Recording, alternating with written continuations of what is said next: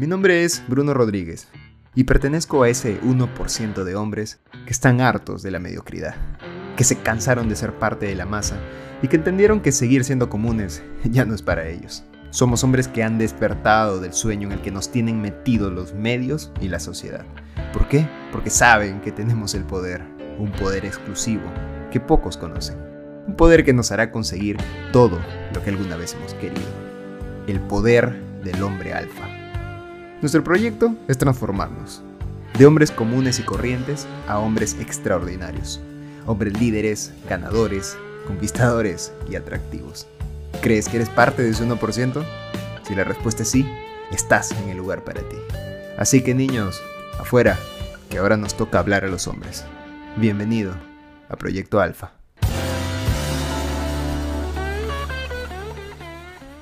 ¿Cómo estás? ¿Qué tal? Bienvenido a un episodio más de Proyecto Alfa. Hoy te voy a compartir una cosa muy, muy genial. Es una historia que he leído hace poquito en internet y que me dejó pensando un montón. Ya la, ya la verifiqué si es cierta, no es, una cosa que me voy a inventar. Pero me hizo hacerme esta pregunta con la que voy a iniciar. ¿Cuántas cosas buenas te pasaron hoy? ¿Te diste cuenta de cuántas fueron? Mira, esta historia dice así, y es real. Dice que un hombre se sentó en una estación de metro de Washington, en Estados Unidos, y empezó a tocar un violín en una mañana fría, una mañana de enero, específicamente 2007 y tocó seis piezas, seis temas de Bach, que es un, músico clásico, durante aproximadamente 45 minutos.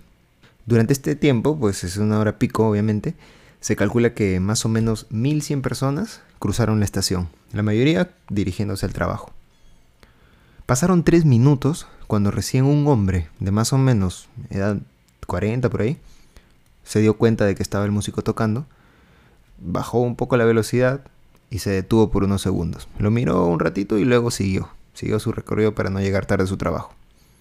Un minuto después, el violinista recibió su primer dólar.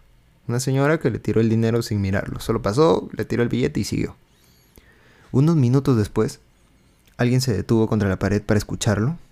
Empezó a mirar su reloj, vio que estaba un poco tarde y siguió su, camino, que está, obviamente estaba atrasado para el trabajo. Y quien le prestó la mayor atención fue un niño, un niño chiquito, un niño de tres años.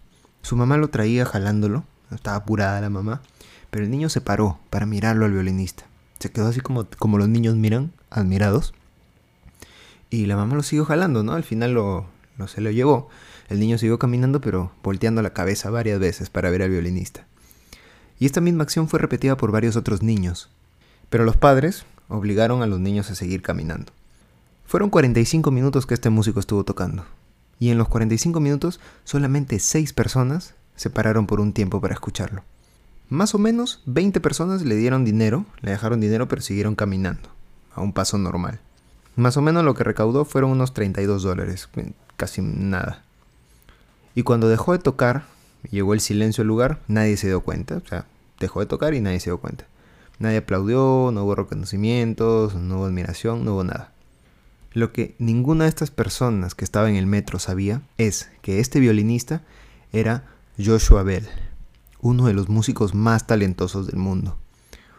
Un violinista que ha tocado alguna de las piezas más elaboradas alguna vez escritas en un violín de 3,5 millones de dólares. Y mira, y justo dos días antes de tocar en el metro, Joshua agotó un teatro en Boston, un, concierto que hubo, donde cada cada entrada costó aproximadamente 100 dólares. Solamente dos días antes de tocar en ese metro. Y esta, como te digo, es una historia real. Justo, justo ahora la acabo de ver en YouTube. Hay un video grabado de eso. Cuando Joshua toca de incógnito en la estación del metro. Y es un evento que fue organizado por un, por un diario, me parece. Que formaba parte de un experimento social. Ahora, a ver, el experimento aquí no es el tipo de música. ¿Qué tipo de música te gusta? Casi se me cae el vaso.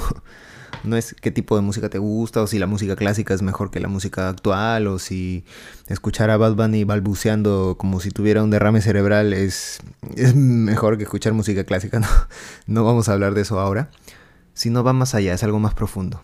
Y la pregunta era, en un lugar común como es un metro, como es una calle, como es tu trabajo, en una hora inapropiada, o sea, al mediodía, a la una de la tarde, a las 7 de la mañana, cuando estás yéndote apurado al, al trabajo y todo. Somos capaces en esos momentos de percibir realmente la belleza que existe a nuestro alrededor. Nos paramos para disfrutar. Reconocemos el talento en un contexto, en un lugar inesperado. ¿Qué tanto nos damos cuenta realmente de las cosas tan increíbles que tiene el mundo, que tiene la vida en nuestro día a día? Porque claro, claro, cuando te vas un domingo a una escapada, a una escalada de montaña y estás en la cima de la montaña, rodeado de nubes y con el sol saliendo, claro, en ese momento es, es, normal apreciar la belleza de la vida. Pero ¿qué tanto la aprecias cuando estás estancado en el tráfico, en una hora punta y llegando tarde para tu trabajo? Ahí está la pregunta.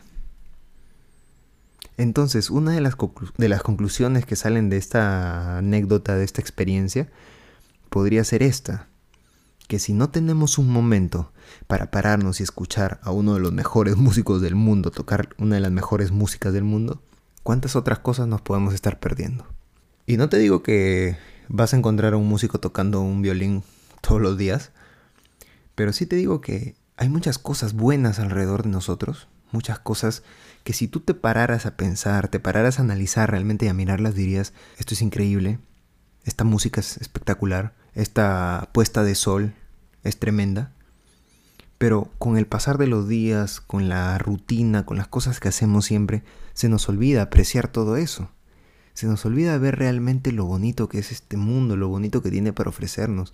No, y no quiero sonar aquí idealista que el mundo es hermoso y todo es lindo y todos pajaritos, no, porque yo sé que los días son complicados a veces. Yo sé que vivimos metidos en una rutina, también me pasa a mí, pero algo que he aprendido y que me ha ayudado muchísimo a valorar realmente las cosas que ahora tengo y a ver las cosas de una manera distinta es respirar, sentarme por un rato y mirar alrededor mío y valorar y apreciar lo que tengo, que puede ser físico, que puede ser visible, pero que también puede ser eh, algo abstracto, que también puede ser que tengo el amor de una persona, que puede ser que tengo mi familia viva, que puede ser que tengo, yo no sé, que tengo salud, que tengo un trabajo, que tengo la capacidad de poder hablar, de poder mirar, valorar lo que sí tengo, y eso es muy importante para un hombre.